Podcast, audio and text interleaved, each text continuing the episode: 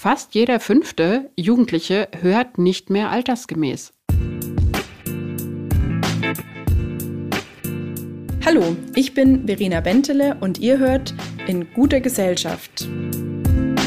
Als Präsidentin des VDK, dem größten Sozialverband Deutschlands, beschäftige ich mich mit der Frage, was Politik und Menschen tun können, um aus unserer Gesellschaft eine gute Gesellschaft für alle zu machen. Und das tue ich gemeinsam mit euch in diesem Podcast. Es wird kritisch und konkret, ja, manchmal sogar unbequem. Aber für etwas Gutes lohnt es sich zu kämpfen, oder?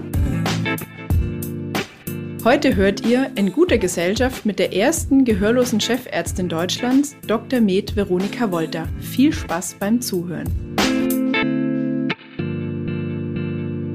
Bevor wir anfangen, stelle ich euch unseren heutigen Gast einmal vor.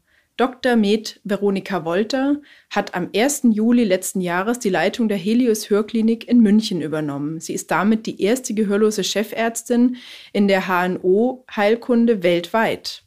Im Kindesalter hat die Ärztin ihr Gehör verloren. Heute ist sie eine der renommiertesten Expertinnen für Cochlea-Implantate. Für alle, die nicht wissen, was das ist, wie das Leben als gehörlose Ärztin aussieht und wie inklusiv und barrierefrei unser Gesundheitssystem ist, heißt es jetzt weiterhören und dranbleiben. Denn das alles und noch einiges mehr besprechen wir mit meinem heutigen Gast.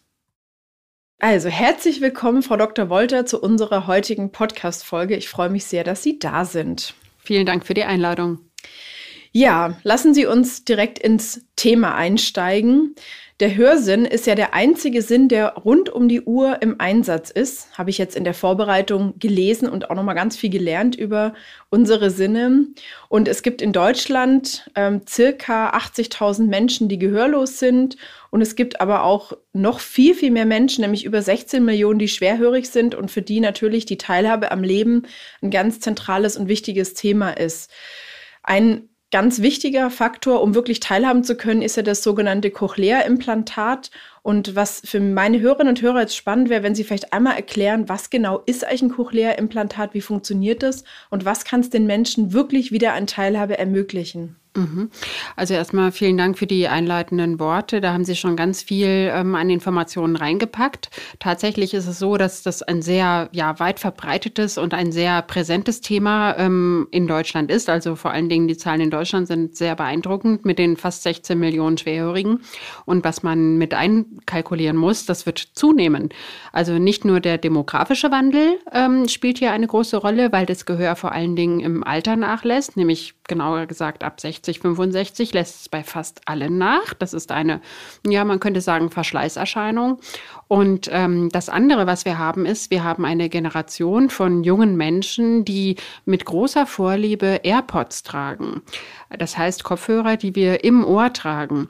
Und diese permanente Beschallung der Haarsinneszellen im Innenohr, die führt leider ähm, zum Abknicken dieser Härchen und dann zur Hörschädigung. Das heißt, ähm, wir werden in Zukunft noch sehr viel mehr Menschen sehen, die eben nicht gut hören und wir wissen bereits heute, dass auch unter den Jugendlichen fast 20 Prozent, das muss man sich mal vorstellen, fast jeder fünfte Jugendliche hört nicht mehr altersgemäß. Oh. Also das ist ein ganz Okay, also Problem. das interessiert mich jetzt mal auch aus persönlichen Gründen. Ich höre ja sehr viel auch mit AirPods oder anderen Kopfhörern. Also Sie raten dann eher Kopfhörer zu Kopfhörern, die man aufs Ohr legt und nicht ins Ohr reinsteckt? Ja, unbedingt. Also Sie haben einfach den Vorteil, wenn Sie ähm, diese sogenannten Over-Ear-Kopfhörer benutzen, die sind oftmals an sich ja schon ähm, geräuschabschirmend. Also Sie bekommen die Nebengeräusche nicht so mit und haben dann nicht die Tendenz, das so oder zu laut zu stellen. Und jetzt muss man wissen, dass im Arbeitsschutz bereits eine permanente Beschallung von 80 Dezibel ähm, schon als, ähm, ja, als Berufskrankheit sozusagen äh, anerkannt werden kann, wenn sie dadurch einen Hörschaden erzielen. Und genau das tun sie aber mit diesen AirPods. Da sind sie ganz schnell, weil 65 Dezibel, das ist das gerade so die Lautstärke, in der ich rede. Und die 80 Dezibel, die machen sie ganz schnell an, wenn ein bisschen Nebengeräusche sind, einfach um gut zu verstehen. Und diese 80 Dezibel auf Dauer, die beschädigen unsere Haarzellen und die führen dann zum Innenohrschaden. Das waren jetzt schon mal sehr wertvolle Tipps für unsere Hörerinnen und Hörer. Vielen Dank und auch für mich persönlich, weil sehr ich ja mein Gehör als jemand, die nicht sieht, äh, wirklich super dringend brauche und ähm, ja, immer besorgt bin, ein bisschen um meine Öhrchen, dass die gut funktionieren. Das kann ja. ich mir vorstellen, ja. genau. Also da sind wirklich diese Over-Ear-Kopfhörer gerne auch mit dieser Noise-Canceling-Funktion. Ähm, wenn Sie das benutzen, dann sind Sie auf jeden Fall sicherer unterwegs und ansonsten gerne immer, wenn es möglich ist, ähm, Lärmschutz tragen. Ähm, ich habe gerade das Zufall gestern eine Patientin gehabt, die auch ähm, in der äh, früheren Kindheit ein Ohr durch eine Infektion verloren hat. Und da hat man ihr tatsächlich auch von ärztlicher Seite geraten, immer gut auf das Ohr aufpassen. Und die hat Rockkonzerte gemieden, die hat große Lärmeinwirkungen vermieden, ist inzwischen 50 Jahre alt und die hat wirklich ein in unserer Messung überdurchschnittlich gutes Gehör gehabt. Mhm. Also das ist, zeigt tatsächlich Wirkung, ja. Dankeschön, das sind schon gute Tipps. ja, wir gehen nochmal zurück zum Cochlea-Implantat. Das ist ja aktuell äh, so die einzige Prothese, die die ganze Sinneswahrnehmung ersetzt. Also für Augen und andere äh, Sinne gibt es noch nicht. Mhm. Aber was genau kann eigentlich das Cochlea-Implantat? Habe ich damit ein Gehör von 100 Prozent wieder zurück? Kann ich räumlich hören? Mhm. Was geht mit dem CI wirklich? Ja, das ist die spannende Frage, die ich ähm, ja bei jedem Patienten sehr gerne individuell beantworte. Ähm, der Erfolg vom Cochlea-Implantat, der hängt zu einem Teil davon ab, was Sie anatomisch vorfinden, also wie die medizinischen Bedingungen sind, um das Implantat gut operativ innerhalb der Hörschnecke platzieren zu können. Und auf der anderen Seite hängt es davon ab, was Sie zentral leisten können. In, grundsätzlich muss man sagen, dass ein Patient, der die ersten acht Lebensjahre vollkommen normal gehört hat, das heißt, das Gehirn vor allen Dingen hat die Hörbahnreifung durchlaufen und normal hören gelernt, dann können Sie theoretisch zu irgendeinem späteren Zeitpunkt in Ihrem Leben das Gehör verlieren und das Cochlea-Implantat, sofern Sie es chirurgisch einsetzen können, kann Ihnen den Weg zurück zu diesem Gehör fast zu 100 Prozent wieder ermöglichen. Das ist, ähm, ich beziehe auch immer gerne ja, mich auf mein eigenes Beispiel. Ich habe bis zum neunten Lebensjahr, das ist also ganz entscheidend, ich habe die acht Lebensjahre gehabt, in denen die Hörbahnreifung stattfand. Das ähm, ist also vollkommen ausgebildet gewesen. Und dann habe ich mit neun Jahren eben diesen Hirnhautentzündung erlitten und mein Gehör zu ganz großen Teilen eingebüßt und war ja gut 20 Jahre meines Lebens sehr stark höreingeschränkt und ähm, habe dann mein Gehör ja auch völlig verloren und trage jetzt Cochlea-Implantate, bin eine Gehörlose und habe mit den Hörimplantaten, wenn Sie mich in die Messkabine setzen, Werte von 100 Prozent. Das heißt, audiologisch können Sie mich kaum vom Normalhörenden unterscheiden. Mhm. Das ist schon äh, spannend, was da heute medizinisch alles geht. Mhm. Aber es gab ja natürlich in der gehörlosen Community, also in der Gemeinschaft der Menschen, die eben nicht hören oder schwerhörig sind, immer auch schon große Vorbehalte, so nach dem Motto, ihr wollt uns reparieren, in Anführungsstrichen. Mhm. Ihr wollt, dass wir zur Welt der Hörenden gehören und das gibt eben auch viel Gegenwehr aus der gehörlosen Community. Mhm. Wie sehen Sie das? Also ist es für Sie eine tolle Möglichkeit einfach, die man hat oder ist es sollte es eigentlich äh, zwingend sein, dass jeder, der die Chance hat, sich die CIs auch implantieren lässt? Wie würden Sie die Beratung für oder wie machen Sie die Beratung tagtäglich für Menschen, die nicht hörend sind? Ja, ich habe viele ähm, Gehörlose, die zu mir kommen, auch ähm, viele gebärdende Patienten, Patienten, die nur Lippen absehen können oder die auf Schriftdolmetschen beispielsweise angewiesen sind.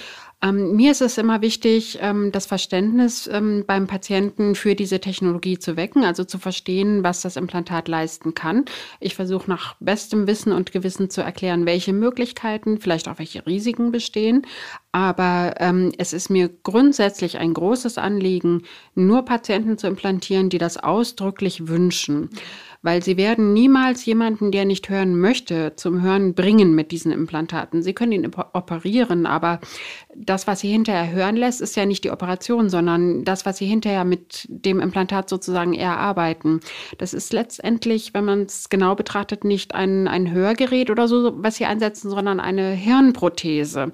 Also sie stimulieren den Hörnerven und müssen das Hören wieder, naja, erlernen, zu einem Teil, aber Sie müssen sich vor allen Dingen dran gewöhnen und da müssen Sie aktiv auch Hörtraining betreiben. Sie müssen das Ganze annehmen und je besser Sie mit diesem Höreindruck arbeiten, das bewusst wahrnehmen, bewusst schulen, desto schneller äh, kommen Sie auf ein gutes Hörergebnis.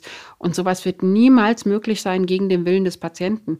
Insofern ähm, sage ich auch immer gerne dazu, man bleibt ja gehörlos. Also man schließt sich aus seiner Community ja nicht aus. Also gerade vorgestern hatte ich einen Patienten, der, naja, der hat schon überlegt, na, was mache ich denn dann mit der Gruppe vom Gehörlosensport? Und sage ich, ja, ist doch kein Problem. Selbst wenn Sie jetzt das Implantat tragen und wieder damit gut hören, dann nehmen Sie, bevor Sie zum Gehörlosensport gehen, die Implantate ab. Sie bleiben ja gehörlos. Mhm. Und Sie bekommen eigentlich nur eine zusätzliche Möglichkeit, mehr, besser oder wenn die Voraussetzungen da sind, fast perfekt an der Welt der Hörenden teilzunehmen. Und das ist etwas, was mir unglaublich wichtig ist, ähm, aufzuklären und zu erklären, dass es eine Bereicherung ist für Menschen, Menschen, die das wünschen. Mhm. Jetzt ist es ja so, dass sich Menschen, die gehörlos sind, auch als kulturelle Gemeinschaft sehen. Nach dem Behindertengleichstellungsgesetz wurde in Deutschland schon vor 20 Jahren ähm, auch eine Möglichkeit, eine gesetzliche Grundlage zur Anwendung der Gebärdensprache geschaffen und die Gebärdensprache wurde sogar zum immateriellen Kulturerbe erklärt. Mhm. Wie interessant oder wie, wie ähm, groß ist heute noch das Spannungsfeld zwischen der Kultur der Hörenden und Nichthörenden? Ist es wirklich, ähm, ja, so sind es so unterschiedliche Welten, wie man es vielleicht aus äh, anderen Kulturen kennt? Aus anderen Ländern, anderen Erdteilen oder wie würden Sie das sehen? Also ich denke, dass die Anerkennung dieser Sprache und die Würdigung dieser Sprache als Weltkulturerbe ein ganz entscheidender Schritt ist, ähm, weil wenn Sie zwei Welten haben, die, mh, hm, naja, sich gegenüberstehen, feindselig, dann müssen Sie Brücken bauen und die Anerkennung der Sprache ist schon ein ganz wichtiger Schritt, diese Welt ja auch zu würdigen. Wenn Sie das tun, haben Sie vielleicht auch die Chance, dass diese Gruppe sich Gedanken darüber macht, wie sie die hörende Welt würdigen kann kann und vielleicht einen Weg in, in diese Welt findet.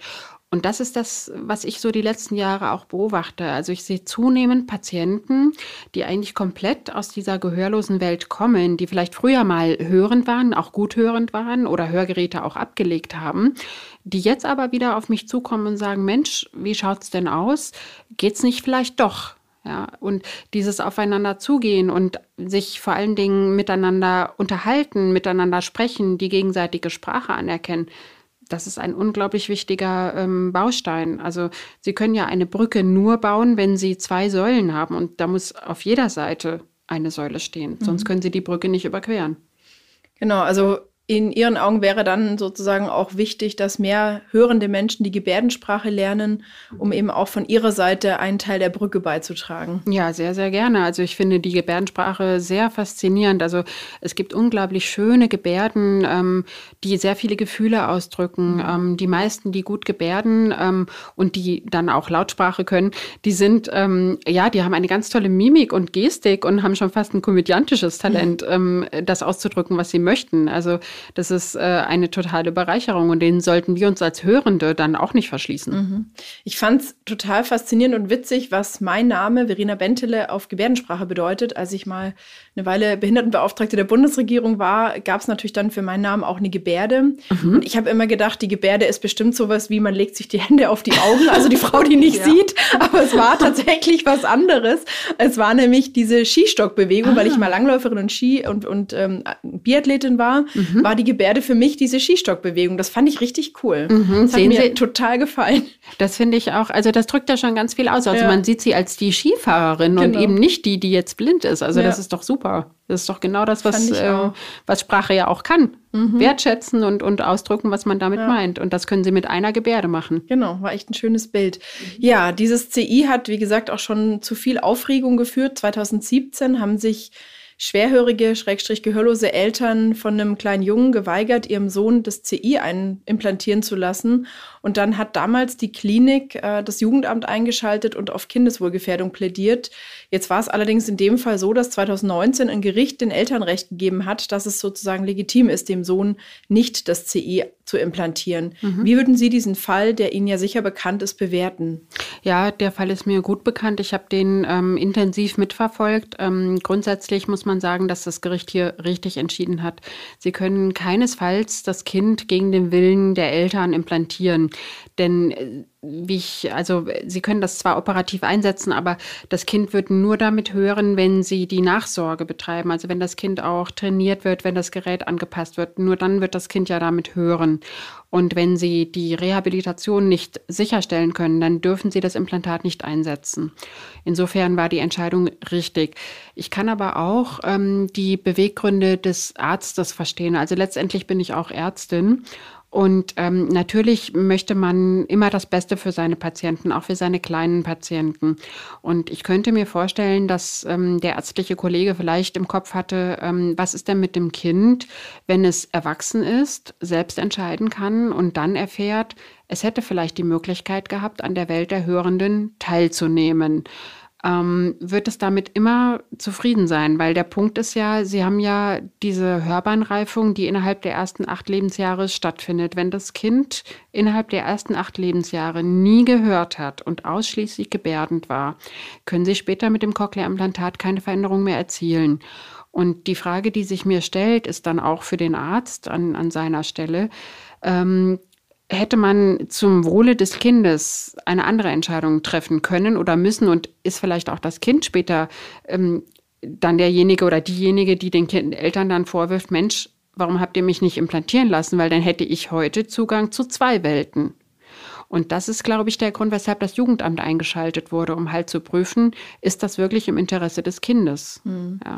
Gut, ich meine, das Gericht hat damals ja den Elternrecht gegeben. Mhm. Ich habe das damals natürlich auch intensiv verfolgt. Wie gesagt, als jemand, die nicht sieht, fand ich das wirklich extremst spannend, weil, wie Sie sagen, man hat eben mit der Möglichkeit der Implantation die den Zugang zu zwei Welten. Man hat die Möglichkeit, äh, nach der Implantation selbst zu entscheiden, was man möchte als erwachsener Mensch später. Und diese Entscheidung, wenn die die Eltern vorwegnehmen, ist natürlich nicht mehr da. Also mhm. ich habe mir da wirklich viel Gedanken gemacht, ob ja, was es für Möglichkeiten gibt, vielleicht auch diese Konfliktlinie mhm. zwischen der hörenden und nicht hörenden Welt hier vielleicht auch ein bisschen zu entschärfen, damit es eben wirklich auch als eine Chance und nicht als ein Eingriff und Angriff in und auf die eigene Welt gesehen wird. Hm. Wie sind da so Ihre Beratungsgespräche vielleicht auch mit nicht hörenden Eltern?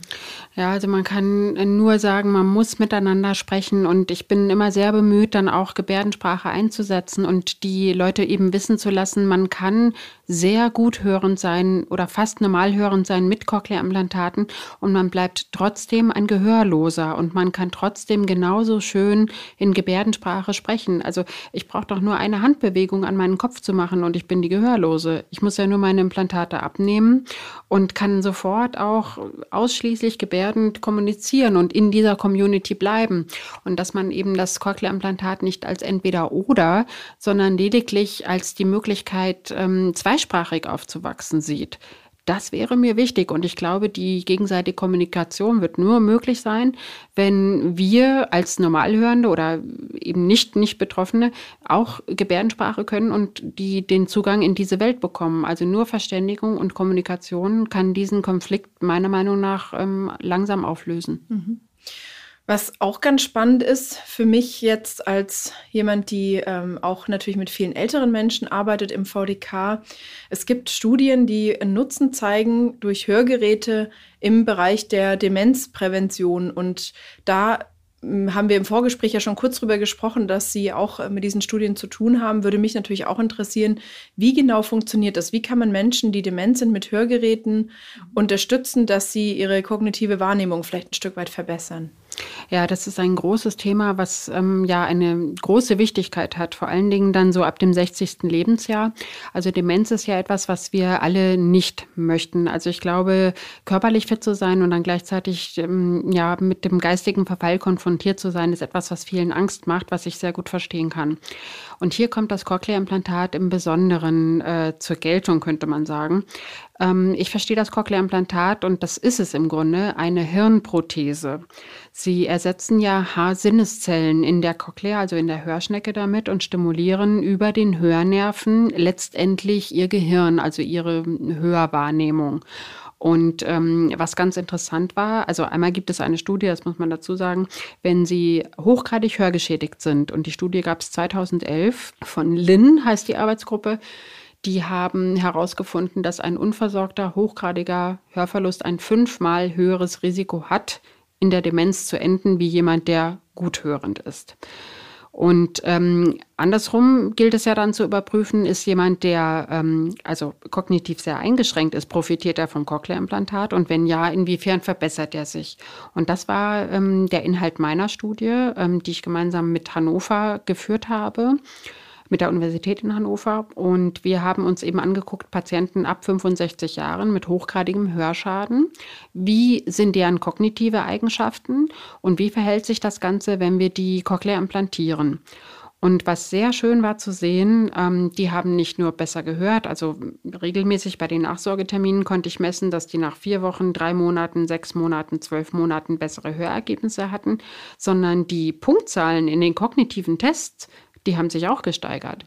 Und das war wirklich außerordentlich faszinierend, weil das Hören an sich ähm, scheint über Nervenbahnen auch mit anderen kognitiven Fähigkeiten vernetzt zu sein. Also sowas wie Orientierung, Feinmotorik, ähm, Kopfrechnen, das konnten diese Patienten dann tatsächlich besser. Also auch wenn die, Kognit also die kognitive Einschränkung vor der OP bereits da war, also sich schon eine beginnende Demenz abzeichnete, hat sich das durch die Implantation verbessert. Und das zeigt, dass das wirklich eine Hirnprothese ist, die das ganze Gehirn schult.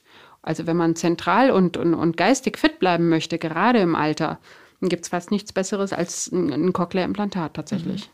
Das ist echt spannend. Hat dann jeder Mensch auch wirklich die Möglichkeit, das CI zu bekommen oder gibt es auch Krankenkassen, die das CI ablehnen, wenn jemand zu alt ist oder das Hörvermögen vielleicht nicht mehr genug ausgeprägt ist? Oder ist es wirklich unproblematisch? Also wir haben in, der, ähm, in Deutschland einen guten Standard erreicht, muss man sagen. Also ich ähm, äh, war insbesondere auch in, Amerika ähm, einige Male und habe mir da die, die Situation oder in der Schweiz, auch in Österreich, das ist teilweise schon etwas anders als bei uns. Und wir haben da wirklich einen sehr guten Standard erreicht. Also wenn Sie die medizinische Indikation korrekt stellen und ähm, klar ist, der Patient äh, hört jetzt nicht mit dem Hörgerät besser, sondern er braucht das Implantat, dann werden die Kosten tatsächlich zu 100 Prozent von den gesetzlichen Kassen übernommen. Und ähm, sogar außen der Prozessor auch samt Batterien oder Akkus, die sie benötigen, das wird auch mitfinanziert. Ähm, das Einzige, wo ich momentan tatsächlich ein bisschen Probleme habe, sind ähm, einige private Krankenkassen. Die versuchen das zunehmend rauszunehmen und verweigern sich dem Ganzen. Das ist immer ein bisschen ärgerlich, ähm, wenn man ja da anfangen muss zu argumentieren. Aber ja, letztendlich ähm, ist es eine, eine, Sache, die sie medizinisch klarstellen müssen und bei den allermeisten Fällen kriegen sie es dann trotzdem durch. Aber das ist ein hoher Standard, ein hohes Gut, was wir in Deutschland erreicht haben und ich hoffe, das bleibt so. Mhm. Ja, spricht mal wieder für unsere VDK-Forderung, dass die privaten Krankenkassen abgeschafft werden. Aber das ist ein anderes Thema. Damit möchte ich Sie jetzt heute nicht behelligen. Wir haben viele andere spannende Themen. Mhm. Und ich möchte gerne auch jetzt nach dem Thema CI auch ein bisschen über den Arbeitsmarkt sprechen. Jetzt sind Sie ja eine äh, Frau mit einer tollen Karriere und äh, haben als Oberärztin einen tollen Job, wo sie auch andere Menschen fördern können. Äh, und da würde mich als erstes mal interessieren, gab es dann in Ihrer beruflichen Entwicklung, im Studium oder eben später im Job auch mal Momente, wo Sie das Gefühl hatten, Ihre Beeinträchtigung ist eher ein Nachteil und Sie werden hier gerade ausgebremst? Hatten Sie solche Situationen? Oh ja, die, die hatte ich sehr oft ähm, und auch war ja eine sehr lange Zeit in meinem Leben. Also quasi ab dem Zeitpunkt, wo ich dann hörgeschädigt war, also ab meinem neunten Lebensjahr, als der Hörschaden auftrat, ähm, war das Wort Inklusion nicht existent. Also es gab ja Anfang der 2000er die Behindertenrechtskonvention, die dann von der WHO ähm, ja, ins Leben gerufen wurde. Aber ich war ja 2000, im Moment 1990, ähm, ist das passiert bei mir. Und ähm, da gab es das eben nicht. Also es wurde eine Gehörlosenschule oder eine Schule für schwerhörige Kinder eben empfohlen. Und das hätte für mich damals bedeutet, aus meinem gesamten bisherigen Umfeld herausgerissen zu werden, alle Freunde, alle Bekannten, die ich habe, ähm, eben zu verlassen und dann eben auf eine ja, Behindertenschule zu gehen. Und das war für mich ein ganz fürchterlicher Gedanke. Also es hat sich für mich angefühlt, als würde ich für etwas bestraft werden, was ich nicht verbrochen habe. Ich konnte ja nichts dafür, dass ich erkrankt war und den Hörschaden erlitten habe. Aber genauso hat man es dargestellt. Du musst dich entscheiden. Und wenn du dich für die normalhörenden Schule oder ich sag mal die Schule für normale Kinder entscheidest, hast du keine Hilfen zu erwarten. Und ähm, das hat man mich dann sehr, ja, sehr konsequent spüren lassen, dass ich also in dieser normalen Welt nichts zu suchen habe und ich vor allen Dingen dann denen, auf die ich angewiesen war, also Lehrer, Ausbilder, auch später an der Hochschule, Professoren, andere äh, Kollegen, die mir immer wieder deutlich gemacht haben, dass ich da nichts zu suchen habe. Ich habe eine Behinderung und ich habe mich in dieser Welt dann eben äh, fernzuhalten und mich äh, in einer entsprechenden Einrichtung, die für mich geeignet ist, aufzuhalten. Und das äh, wollte ich nicht. Ich wollte ähm, an der Welt der Hörenden teilnehmen und an, den, an der Welt, wo ich herkam. Und das war, ja, das war eine sehr weitreichende Entscheidung, die mich an vielen Stellen auf meinem Weg ähm, ja, vor fast unüberwindbare Hindernisse gestellt hat. Und ähm, übrigens war auch die Entscheidung, Ärztin zu werden, ähm, alles andere als einfach. Also ich bin mehrfach gefragt worden, wie ich denn eigentlich ein Stethoskop benutzen will. Und Arzt ist doch ein kommunikativer Beruf. Ähm, oder auch so Aussagen wie, ich werde niemals operieren, ich verstehe im OP nichts, weil ja da Mundschutz getragen wird und weil es da sowieso viel zu laut ist. Und es ist ja alles gefährlich für den Patienten, das geht ja alles nicht. Ja, das waren schon so Situationen, gerade wenn Ihnen das so eine absolute Koryphäe ähm, sagt oder eben ein großer Ohrchirurg sagt oder ein Leiter eines otologischen Zentrums sagt, dann nehmen Sie sich das schon zu Herzen. Aber ähm, naja, ich weiß nicht, irgendwas in mir hat mir gesagt, ähm, ich soll mir meinen eigenen Weg suchen und ähm, soll nicht aufgeben. Und letztendlich war auch jeder Schritt, den ich dann erreicht hatte, der dann so hart erkämpft war. Wenn ich dann irgendwann aufgegeben hätte, ich habe mich dann immer gefragt, ja, wofür habe ich das denn dann vorher erkämpft, wenn ich jetzt aufgebe? Wofür war das dann? Und ähm, ja, also insbesondere jetzt bei der letzten Position ähm, als, als Chefärztin hier im Klinikum. Also Chefarzt werden Sie nicht so leicht. Also es gibt in Deutschland 120 HNO-Hauptabteilungen und 2600 HNO-Ärzte. Und ähm, in eine solche Position kommt sie nicht so leicht. Also das war, also ich habe tatsächlich viele Monate, an die zwei Jahre gebraucht, bis das dann letztendlich stand. Und ähm, es war ja für viele absolut unvorstellbar, dass ich Ärztin werde und dass ich jetzt eine solche Position erreicht habe. Ja, sagt mir, dass ich nicht alles falsch gemacht habe. Äh, oder auch relativ fies richtig. Also auf jeden Fall wirklich äh, eine total spannende und schöne Karriere. Und ähm, ja, ich denke, viele, die hier zuhören äh, und die auch eine Behinderung vielleicht haben, kennen diese Diskriminierungsmomente. Wir Frauen kennen sie ja auch noch, dass wir immer gefragt werden, wie man überhaupt noch arbeiten will mit Kindern und so weiter. Mm, naja, gut. Oh ja. Also äh, diese Geschichten kennen wir alle. Deswegen finde ich das immer schön, wenn es äh, Vorbilder gibt, die sich da durchboxen und sich nicht ins Boxhorn jagen lassen. Das ist wirklich toll. Ja, das kann es, ich Ihnen eins zu eins zurückgeben. Sie sind ja ebenso ein, ein, ein großes Vorbild. Also ich habe Sie schon auch ähm, immer verfolgt, auch im Fernsehen und dachte mir, Mensch, toll, äh, die Frau lässt sich von ihrer Blindheit auch nicht aufhalten und macht auch, was sie möchte und geht Skifahren und ist VDK-Präsidentin. Also insofern habe ich auch immer nach genau so etwas gesucht. Also ich hoffe, dass das, ähm, wenn jetzt Kinder mit Hörgeräten da sitzen oder Eltern, die Kinder mit Hörgeräten haben, die von meiner Geschichte hören, dass die denen das hoffentlich ein bisschen Mut macht, ähm, nicht aufzugeben und dem Kind, wenn es den Wunsch hat, Arzt werden zu wollen, das Kind unterstützt und ihm Wege aufzeigt und ihn nicht aussortiert. Das ist wirklich eine ganz, ganz wichtige Voraussetzung, diesen Mut zu haben und vor allem auch Kinder oder auch erwachsene Menschen zu bestärken, dass sie mit ihren Voraussetzungen, egal ob mit einer Behinderung oder wenn sie Migrationshintergrund haben oder ähm, auch Menschen eben, die äh, keine Männer sind, die von anderen Männern gefördert werden, ja. dass all die sich gegenseitig unterstützen und fördern und den Mut haben, auch an ihre Potenziale zu glauben, finde ich immer noch wichtig. Und gerade bei den Menschen mit Behinderungen sieht man eben immer noch, dass bei den Menschen mit Behinderung zwischen 15 und 64 ist die Berufsquote derer, die entweder eine Arbeit haben oder eine Arbeit suchen, bei 57 Prozent. Und die Vergleichsquote bei den Menschen ohne Behinderung ist bei 82 Prozent. Also das zeigt, mhm. dass hm. viele Menschen mit Behinderungen wirklich immer noch riesige Probleme haben, Zugang zum Arbeitsmarkt zu finden und jemanden zu finden, die oder der an sie glaubt. Und deswegen ist genau diese Ermutigung für mich auch so wichtig. Mhm. Wo sehen Sie denn heute noch für Menschen mit Höreinschränkungen die größte Barriere am Arbeitsmarkt? Also da gibt es immer noch einige Barrieren. Also ähm, grundsätzlich ähm, ist beim Hören oder beim Nichthören das große Problem, dass sie die Behinderung zu ganz großen Teilen gar nicht sehen. Also wenn jemand im Rollstuhl sitzt und da steht vor einer Treppe, dann verstehen relativ viele Menschen, dass der jetzt die Treppe nicht hochkommt. Wenn sie aber nicht hören oder sagen wir mal am schlimmsten sind immer die dran, die auf einem Ohr vollkommen ertaubt sind, da sehen sie gar nichts. Da wird ja von außen auch, wenn sie es nicht Cochlea implantieren, kein Hörgerät getragen. Und ähm, das ist für Normalhörende oder für nicht Eingeschränkte ja vollkommen unsichtbar. Und wieso derjenige jetzt ähm, am Telefon schlecht versteht oder in den Besprechungen nicht so folgen kann, weil alles durcheinander geht oder zu viele Nebengeräusche sind, dann müssen Sie als Betroffener sehr viel Aufklärungsarbeit leisten. Und dieses Nicht-Bewusstsein, dass wenn mal jemand nachfragt, dass es auch einen akustischen Hintergrund haben kann und nicht immer nur ist, dass derjenige dumm ist oder nicht zuhört, also da haben wir noch unglaublich viel Aufklärungsarbeit zu leisten. Auf alle Fälle. Und es gibt ja auch so interessante Vorurteile, die Ihnen wahrscheinlich begegnen, die ich äh, als Blinde eben auch kenne. Bei den gehörlosen oder schwerhörigen Menschen habe ich immer wieder gehört, dass es schon auch so ein Vorurteil gibt. Naja, die können ja gerne auch an Orten arbeiten, wo es extrem laut ist und rattert und knallt. Ist ja eh schon wurscht. Also ich sage es mal etwas platt. Mhm. Ähm, ich finde sowas immer ehrlich gesagt ziemlich ein Schmarrn. Also äh, ja, das Gegenteil ist eigentlich der Fall. Also Sie müssen genau. eigentlich einen Schwerhörigen genau von dieser Umgebung fernhalten, mhm. ähm, weil Nebengeräusche, also 90 Prozent Prozent der Hörverluste ähm, verlaufen so, dass sie die tiefen Töne noch relativ gut hören und die hohen Töne schlechter oder eben dann fast gar nicht mehr irgendwann.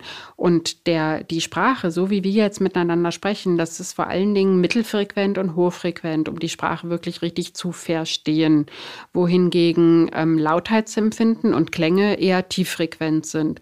Und jetzt haben sie leider das Problem, dass gerade Nebengeräusche auch im tieffrequenten Bereich abgebildet sind. Wenn Sie jetzt also jemanden mit einer solchen Hörkurve in eine geräuschvolle Umgebung bringen, hört er die Nebengeräusche gut, besser oder fast normal und die Sprache geht fast komplett unter. Also man sollte grundsätzlich ähm, Nebengeräusche meiden, wenn man einen Hörschaden hat. Also jeder, der ein Hörgerät trägt, kann das, denke ich, bestätigen. Sie werden immer froh sein, wenn Sie in einer geräuscharmen Umgebung sind, wenn Sie Ihr Gegenüber anschaut, wenn Sie deutlich sprechen, wenn Sie im Übrigen auch auf gute Lichtverhältnisse achten. Denn immer wenn Sie Ihr Gegenüber auch anschauen können und kombinieren können, Mimik, Gestik, auch wenn Sie nicht perfekt Lippen absehen, aber es hilft Ihnen immer, wenn Ihr Gegenüber Sie anschaut. Mhm. Ich habe gelesen, dass Sie immer eine gute Unterstützung hatten, schon an Ihrer ersten Klinik von dem damaligen Chefarzt, der an Ihre Fähigkeiten geglaubt hat, der Sie gefördert hat. Und deswegen, ja, kann ich mir wirklich auch vorstellen, dass natürlich so diese persönliche Förderung auch für Sie wichtig war. Mhm. Aber war es auch wirklich für Sie vielleicht nochmal ein wichtiger Punkt, sich eben auch die, den medizinischen Bereich äh, Hören auszusuchen und nicht eben vielleicht äh, wie es der, die Koryphäe mit den Vorurteilen gesagt hat, den lauten OP mit, äh, ja, vielleicht in einer hektischeren Umgebung. War das für Sie ein Auswahlkriterium? Naja, ich muss sagen, bis ich auf diesen Chef traf, weil das ähm, ja der wirklich ein absoluter Glücksfall für mich persönlich auch war ähm, habe ich tatsächlich überwiegend ähm, Vorgesetzte gehabt, die das als Bedrohung, Risiko, ähm, Mehraufwand wollen wir nicht eingeschätzt haben. Und das war eigentlich der erste ähm, ja, Chefarzt, der darin eine Chance gesehen hat. Und ähm, der hat also auch verstanden, dadurch, dass ich, ähm, naja, mit Cochlea-Implantaten selbst versorgt war, als Mitarbeiterin permanent präsent war, was das für eine Einschränkung wirklich bedeutet. Also man hat zwar den Patienten, den man behandelt, aber in dem Moment, wo sie die Mitarbeiterinnen in ihrem Team haben und auch wirklich ähm, in jeder Situation sicherstellen, bekommt die alles mit, wie ist das im OP, ähm, hat sie nicht doch noch Einschränkungen. Also sich da wirklich mal mit auseinanderzusetzen und das dann als Chance auch zu verstehen für andere Patienten, das war wirklich der erste. Und wir haben dann beispielsweise einen schallisolierten Untersuchungsraum ähm, aufgebaut. Da waren wir, ja, also meine ich, die erste HNO-Klinik in Deutschland, die so etwas gemacht hat. Ähm, und davon habe nicht nur ich sehr profitiert, sondern alle Patienten, die zu uns kamen. Und ähm, dieses tiefe Verständnis, was Schwierigkeit bedeutet und ähm, ja, wie sich das auswirkt, das ist, glaube ich, das, was, ähm, ja, was der Benefit für ihn dann war oder auch für die ganze Klinik war und was ich an meine Patienten dadurch, dass ich unterstützt wurde, dann auch weitergeben konnte. Insofern kann das also durchaus, wenn Sie jemanden mit einer Behinderung haben, eine absolute Win-Win-Situation sein. Nicht nur für den Betroffenen, sondern für das ganze Team. Mhm. Wäre für Sie denn ein zentraler Punkt, dass wirklich Führungskräfte mehr Schulungen machen müssen, um vielleicht auch mit ihren eigenen Vorurteilen bewusster umzugehen?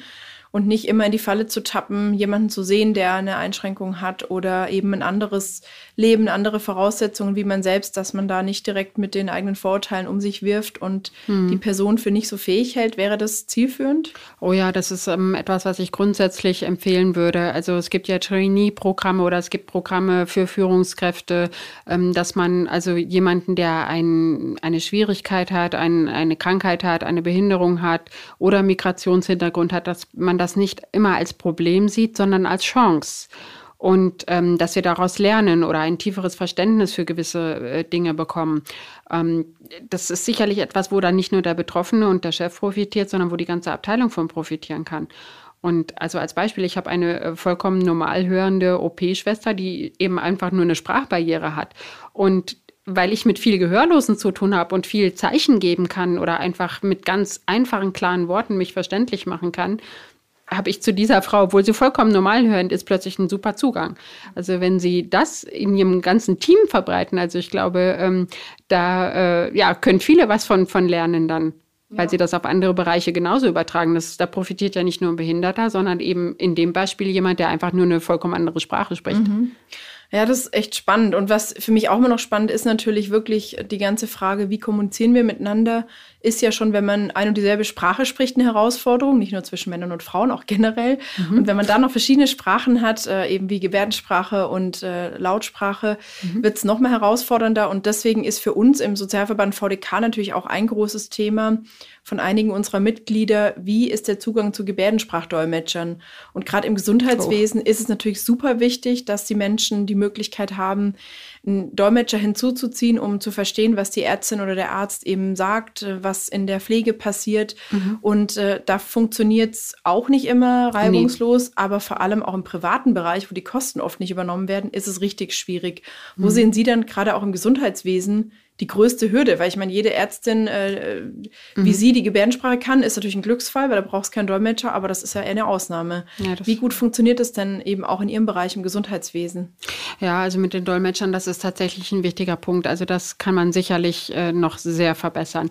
Also es ist sehr schwierig, wirklich kompetente Dolmetscher zu bekommen und dann eine Gegenfinanzierung bekommen, zu bekommen. Das ist sehr, sehr schwierig. Also da ähm, müsste sich einiges verbessern.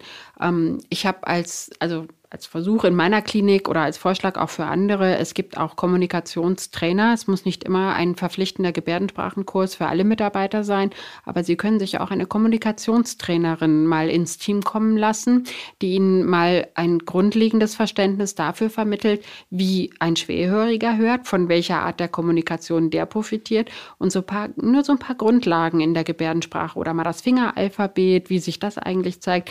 Und also da können, können ihre Mitarbeiter schon ganz viel mitnehmen. Und ähm, wenn sie einen gebärdenden Patienten dann haben, wo sie nur Fingeralphabet können und der kann vielleicht was vom Mund nicht gut ablesen und sie haben dann die Gebärde für, die, für den entsprechenden Buchstaben, dann können sie schon fast, äh, ja, schon fast eine Unterhaltung führen. Mhm.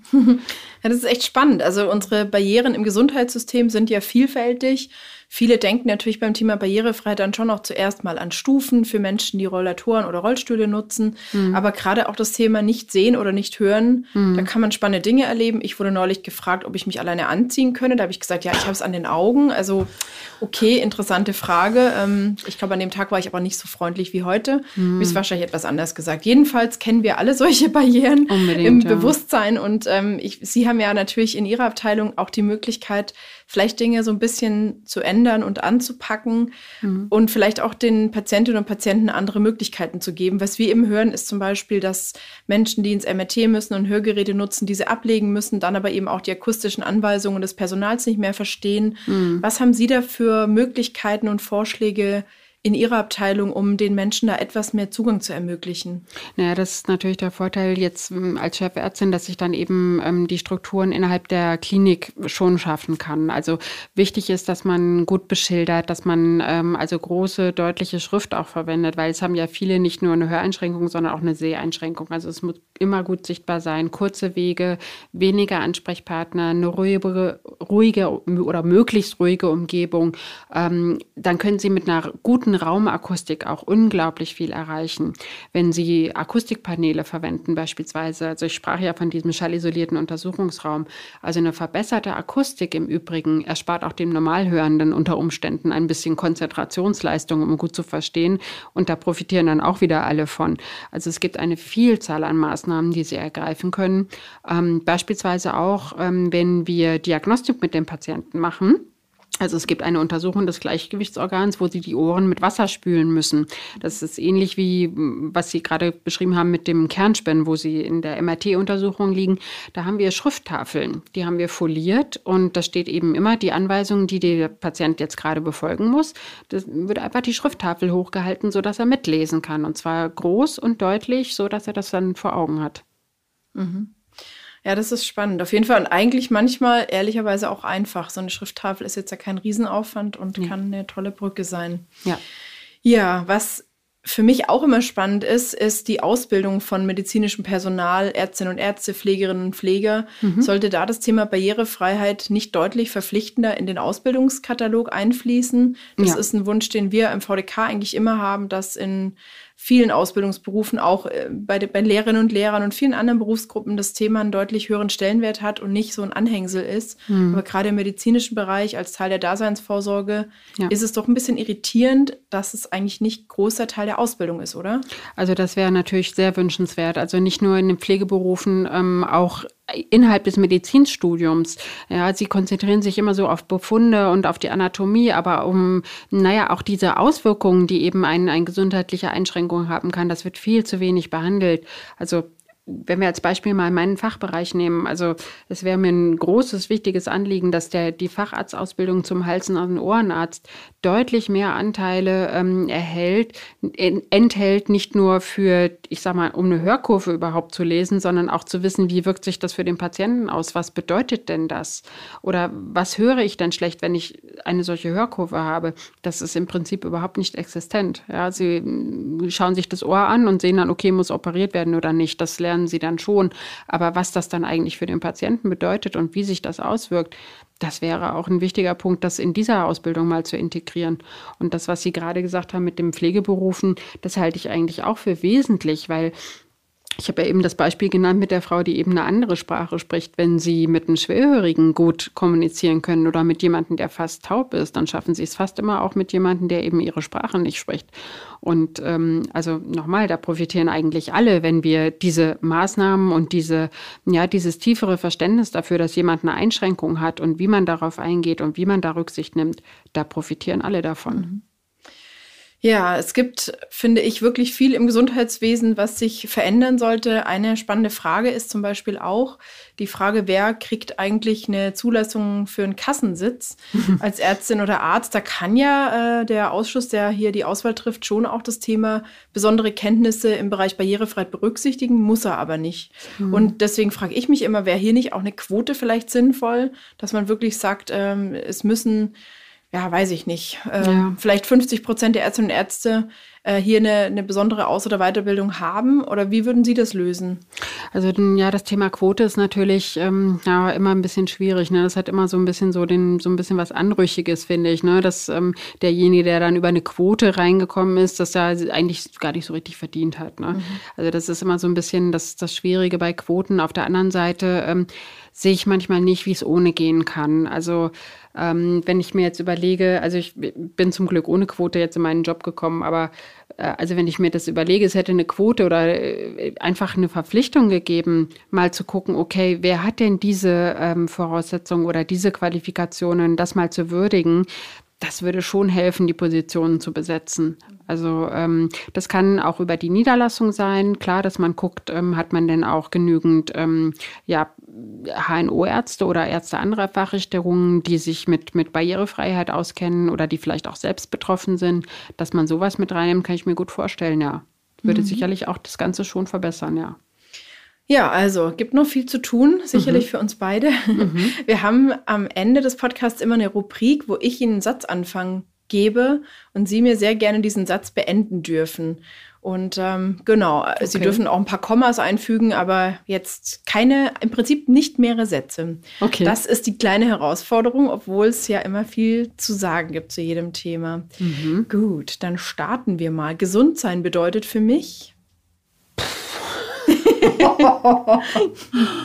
ähm, mich körperlich und geistig fit zu fühlen. Mhm, sehr schön. Wenn ich nicht Ärztin geworden wäre, wäre ich heute wahrscheinlich. Sie haben Ihren Traumjob. Ich habe meinen absoluten Traumjob. da fällt mir nichts mehr ein. Das ist so super, wenn man das sagen kann. ist total klasse, wenn man sowas Eindeutiges studiert wie Sie und nicht wie ich Germanistik. Okay, aber das als kleine Randnotiz. Ich habe immer gesagt, Taxifahren ohne Führerschein, aber okay. Also, Entschuldigung, das gehört eigentlich nicht in diese Rubrik. ähm, perfekt. Das deutsche Gesundheitssystem mhm. muss endlich die Belange von Menschen mit Behinderungen mehr beachten. Mhm. Die eine Frage, die ich nicht mehr hören kann, ist: Hört man mit dem Cochlea-Implantat wirklich elektrisch? okay, wow, die wäre mir gar nicht eingefallen. Nein, ich höre ganz normal. Ja, Danke. Okay, cool. Ich höre nicht wie ein Roboter. Nein. Okay, letzte Frage. Wenn ich Gesundheitsministerin wäre, würde ich als allererstes eine Quote für Frauen in Chefarztpositionen einführen. Yes. Dann hoffe ich mal auf, ich setze auf sie. Gut. ich gebe mein Bestes. Danke. Super. Ich habe noch zwei, drei Abschlussfragen. Ich habe über Sie natürlich auch ein bisschen gelesen und unter anderem haben wir noch eine große Gemeinsamkeit. Sie machen auch gerne Sport. Oh ja. Ich habe Halbmarathon gelesen, mhm. Surfen, mhm. Radeln. Äh, was ist, was bedeutet für Sie Sport und was, warum ist für Sie Sport eben so zentral wichtig? Das bedeutet mir tatsächlich unglaublich viel. Also gerade in der Zeit, wo ich sehr, sehr schlecht gehört habe und das Hören mich wirklich von, also außer meinen Eltern und meinen wirklich Geschwistern, von einem wirklich sehr, sehr kleinen Kreis von allen anderen Menschen getrennt hat und alles im Grunde genommen verletzend war und das Hören über allem stand, war der Sport das, was mich ähm, ja, was mich sozusagen oben gehalten hat, also mental und körperlich, weil ich wusste, okay, mein Gehör und meine Ohren sind komplett kaputt, aber der ganze andere Rest, der funktioniert noch und der funktioniert ausgezeichnet. Und das hat mich, also auch mental, hat mich das immer sehr aufgefangen, zu wissen, okay, ich kann laufen, laufen, laufen und ich kann äh, Rad fahren oder ich kann, ähm, ich habe ja dann auch Aerobic gemacht und Krafttraining gemacht und Yoga gemacht und all diese Sachen. Und dann zu merken, dass der Rest von meinem Körper noch so tadellos funktioniert, das hat ja mir auch Selbstvertrauen gegeben. Also wir haben eine sehr fitte Chefärztin hier sitzen. Wenn noch Zeit bleibt neben ihrem Job für den Sport. Aber was gibt es denn für Menschen, die schlecht hören oder nicht hören im Sport noch für Barrieren? Gibt es Barrieren oder ist Sport eine Ja, Sache, das ist also, wenn Sie, wenn Sie Teamsport haben, ne, wo man auf Zuruf oder wo man eben, ja, da, ähm, ich sag mal, auch miteinander kommuniziert, ähm, da kann das schon schwierig sein. Deswegen ist der Gehörlosensport, ähm, also hat sehr viele Vereinsmitglieder sozusagen, also beim Fußball oder Volleyball, Wasserball, was auch immer, also da unter sich zu sein und das kann ich schon nachvollziehen. Also da sind Sie schon eingeschränkt, wenn Sie da als Gehörloser teilnehmen wollen. Also bei den normalen Hörenden. Ne? Haben Sie denn dieses Jahr noch ein sportliches Ziel? Ja, also ich habe jetzt zwei Kinder bekommen. Ich würde jetzt den Halbmarathon gerne wieder schaffen. Also. Super. Ja, ich laufe im April ein. Schauen wir mal, wie gut. Ah, dann werden, ja, bis April schaffe ich es wahrscheinlich nicht, aber okay. vielleicht schaffen wir es im nächsten Jahr. Genau, dann nächstes Jahr oder im Sommer in München. Naja, gibt ja einige. Liebe Frau gibt Dr. Wolter, ich freue mich wirklich sehr, dass Sie heute mein Gesprächsgast waren und unseren Zuhörern und Zuhörern und mir so viel mitgegeben haben an spannenden Informationen und an Einblicke in Ihre Arbeit und Ihr Leben. Herzlichen Dank, dass Sie heute da waren. Ich danke Ihnen. Ganz, ganz vielen Dank. Bevor ich mich bei euch, liebe Hörerinnen und Hörer, verabschiede, möchte ich wie immer meinen ganz persönlichen Lichtblick mit euch teilen. Heute teile ich eine Geschichte aus Dresden mit euch, die mich sehr bewegt hat. Zwei Männer und eine Frau in einem metallverarbeitenden Betrieb machen die genau gleiche Arbeit, jedoch bekommt die Frau zwischen 500 und 880 Euro weniger Gehalt pro Monat. Die Frau fragte sich, ist das Diskriminierung oder haben die männlichen Kollegen einfach besser verhandelt? Ja, und dann hat sie das gerichtlich klären lassen. Und das Bundesarbeitsgericht hat nun in einem Grundsatzurteil entschieden, das ist Diskriminierung. Der Lohnunterschied darf nicht mit besserem Verhandlungsgeschick legitimiert werden. Dieses Urteil ist ein echter Meilenstein für mehr Lohngleichheit, sagen die Anwältinnen der Klägerin. Und für uns ist es auf jeden Fall ein Schritt zu mehr Lohngerechtigkeit und ein weiterer Schritt, um endlich den Pay Gap in Deutschland zu schließen. Ich finde es richtig klasse, dass diese starke Frau das durchgeklagt hat bis nach Erfurt. So, und damit bedanke ich mich bei allen Zuhörerinnen und Zuhörern. Das war's für die heutige Folge in guter Gesellschaft. Ich hoffe, es hat euch gefallen und ihr seid auch das nächste Mal wieder mit dabei. Also abonnieren nicht vergessen. Und dann bis zum nächsten Mal. Tschüss und bis bald.